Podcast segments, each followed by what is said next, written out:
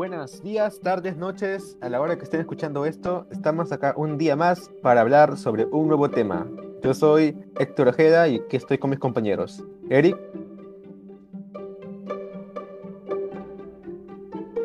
Muy buenas con todos los presentes y oyentes. David, hola. Hola, buenas tardes con todos. Buenas tardes, buenos días, buenas noches. Muy bien. Y Eric, cuéntame, ¿de qué tema vamos a hablar hoy? En esta ocasión vamos a hablar sobre el tema de los planos y cortes de una vivienda o una edificación. Exacto. ¿Y qué es un plano? Bueno, un plano, bueno, en este caso un plano arquitectónico, porque hay otros tipos de planos, es un documento gráfico en el que plasmamos el diseño de lo que será un proyecto arquitectónico. Es decir, la representación de cómo se distribuirán los espacios en una construcción en el cual se observan las características que éste tendrá.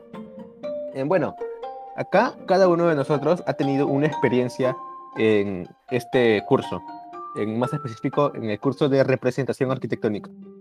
En esta ha sido una, una, experiencia muy bonita, pero también ha tenido algunas cosas eh, que no me ha gustado.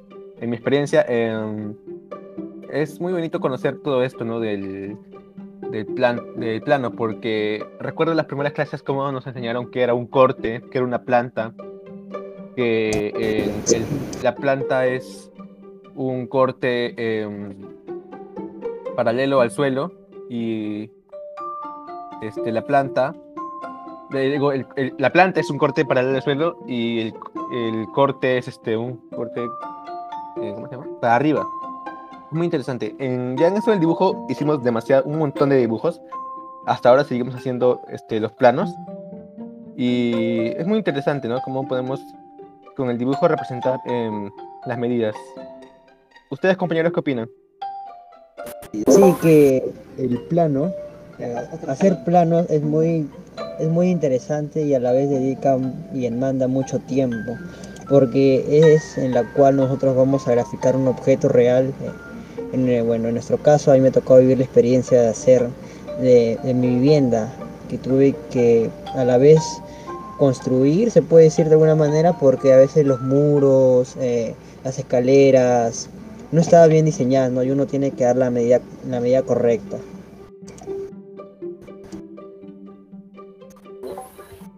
Concuerdo con lo que dice Eric. Bueno, es muy fundamental en la carrera de arquitectura aquello. Bueno, como todos hemos visto planos, quizás es una vista eh, desde arriba que muestra disposición de espacios de la construcción. Es similar a un mapa, como si estuviéramos usando un Google Maps o algo así para guiarnos. Eh, y nos refleja disposición del lugar, de dicha casa, edificio, vivienda, lo que sea. Pues eh, es de una vista horizontal bueno, eh, a mí me ayudado bastante, ya que nos puede ayudar a plasmar nuestras ideas, como dar a detalle eh, lo que hay en una casa, eh, poner en el plano a detalle. es mucho más fácil que otro, otro, otro tipo de técnica, se podría decir. Es correcto, correcto. Es cierto, es eso que algo que comete Ari, que es cierto que es que demanda mucho tiempo, eso es es cierto completamente, porque tú te puedes quedar haciendo un plano, si lo quieres hacer muy bien, porque hay una, hay una cosa acá, si lo quieres hacer en rápido, no te va a salir bien. Para que salga bien, tienes que hacerlo con seguridad y sabiendo qué estás, qué estás haciendo. Y eso demanda mucho tiempo, por eso hay que estar muy atentos al hacer los planos. Y ha sido muy bonita la experiencia. Em, a mí me ha gustado. Eh, ¿A ustedes les ha gustado, compañeros? Sí, y sabes algo muy interesante en cuando uno realiza el plano, porque usualmente uno dice ya regla, escalímetro, lápiz y borrador, ¿no? Si lo necesita. Pero aquí hay algo muy curioso que es dar la valorización a ciertas cosas. Como por ejemplo, ¿no? La línea gruesa, que es la que tenemos que hacer, ¿no? Yo, bueno, yo, se hace con un plumón, o si quieres con un lápiz, o enmarcarlo fuerte, a lo cual eso va a identificar eh, la construcción o o como se dice, una estructura, un muro. Eh, y también hay, hay, otro tipo de línea, la línea mediana, ¿no? La cual con esa se representan las, los, eh, los muebles, mejor dicho. Y, así van, ¿no? Eh, por ejemplo, la línea delgada, la cual representa la, parte más baja o inferior de una construcción, ¿no? Utilizada en pisos eh, de segundo nivel. Y así sucesivamente, o sea, no es solamente agarrar un lápiz y, hacerlo, ¿no? Porque de esa manera uno puede identificar todo de, de un mismo significado. En cambio, no, uno tiene que diferenciar qué significa cada cosa. Tal vez eso es lo que tal vez demore, ¿no? En hacerlo. Porque fácil yo agarro un lápiz y puedo trazar, ¿no? ¿Ya? Eso es muy cierto. Eh, sí, eso este, en todo este ciclo han estado también ahí molestándolos, así entre comillas, porque de verdad eso, así nos enseña en esto de la valorización, que al principio nadie valorizaba, pero ahora sí ya tenemos un conocimiento, ¿no? Más. Por ejemplo, acá yo voy a abrir mi cartuchera donde guardo mis cosas y tengo mis estilógrafos. En total tengo cinco estilógrafos. Tengo el más grueso que es el 0,8, el 0,6, 0,4, 0,2 y 0,05. Todos estos los uso para hacer eh, la valorización, que es muy importante. Eh, David, ¿y tú cómo ves esto de la valorización? Eh, bueno, creo que a mí me ha ido un poco eh, bien, no tan bien, ya que no tengo mucha paciencia. Aprendí a tener paciencia en entrado acá a la carrera. Eh, una de las cosas que me dijeron.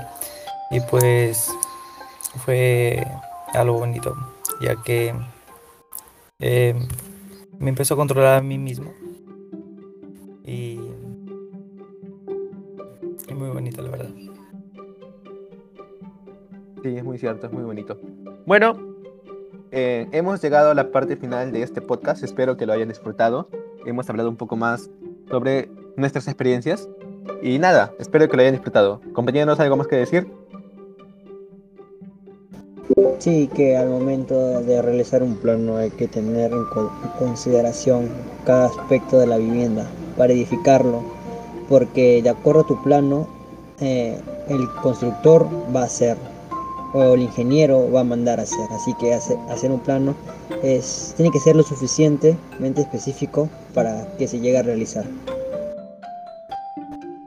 Ah, y me olvidaba mencionar algo también muy importante de que hay planos de construcción y planos de ¿cómo es esto? planos mm, de distribución en el cual el plan, los planos de distribución solamente es eh, diseñar para, para, tu cliente. En cambio, un plano de construcción o, o, de estructura es, para, es donde tú vas a poner las vigas, las columnas, los muros a tal medida. Y bueno, de esa manera el ingeniero ya lo va a ser más fácil, ¿no? Muy cierto, muy cierto. Bueno, Muchas gracias. Esto ha sido todo. Nos vemos. Goodbye.